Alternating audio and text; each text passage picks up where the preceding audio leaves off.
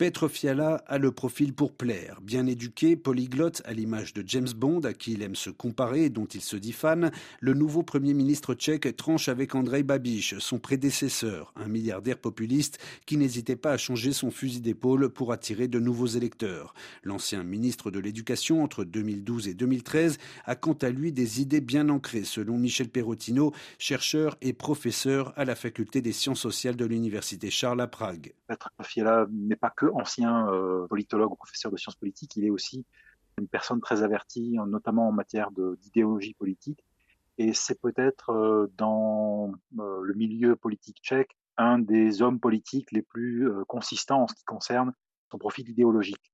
Petr Fiala, sur le plan des idées, est d'abord et peut-être avant tout un, conservateur. Et c'est très marqué, en fait, notamment dans sa présidence de l'ODS, mais aussi sans doute ce sera le cas pour, euh, les mois ou les années euh, à venir à la tête du euh, gouvernement tchèque. Si Petr Fiala est un conservateur affirmé, il n'est pas pour autant proche des idées conservatrices développées en Europe de l'Est, détaille Jacques Rupnik, professeur à Sciences Po et spécialiste de l'Europe centrale et orientale. Fiala met l'accent sur la modération dans le propos, dans la formulation de ses thèses. Ça ne veut pas dire qu'il n'ait pas des convictions fortes, il en a, il est plus proche des conservateurs britanniques que de Madame Merkel. Euh, quand je dis que son conservatisme est entre guillemets de type britannique, ça ne veut pas dire qu'il est comme perspective euh, un euroscepticisme dur euh, allant jusqu'au Czechsit. Pas du tout.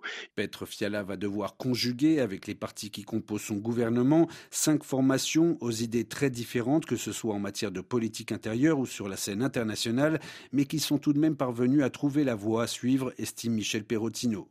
Le gouvernement qui est en train de, se former a déjà annoncé qu'il souhaitait faire beaucoup d'économies. L'objectif, ce sera sans doute de revenir à un budget en équilibre ce qui va s'avérer extrêmement compliqué. Le gouvernement va sans doute devoir faire des, coupes euh, très sombres et faire beaucoup d'économies par rapport à notamment au gouvernement Babiš qui lui a beaucoup distribué. L'ancien Premier ministre était proche de l'actuel président Milos Zeman, un président qui, même s'il a nommé Petr Fiala, aurait préféré terminer son mandat avec Andrej Babiš, ce qui risque de compliquer les échanges entre les deux hommes. Mais pour Jacques Rupnik, ce n'est pas le seul danger qui guette Petr Fiala.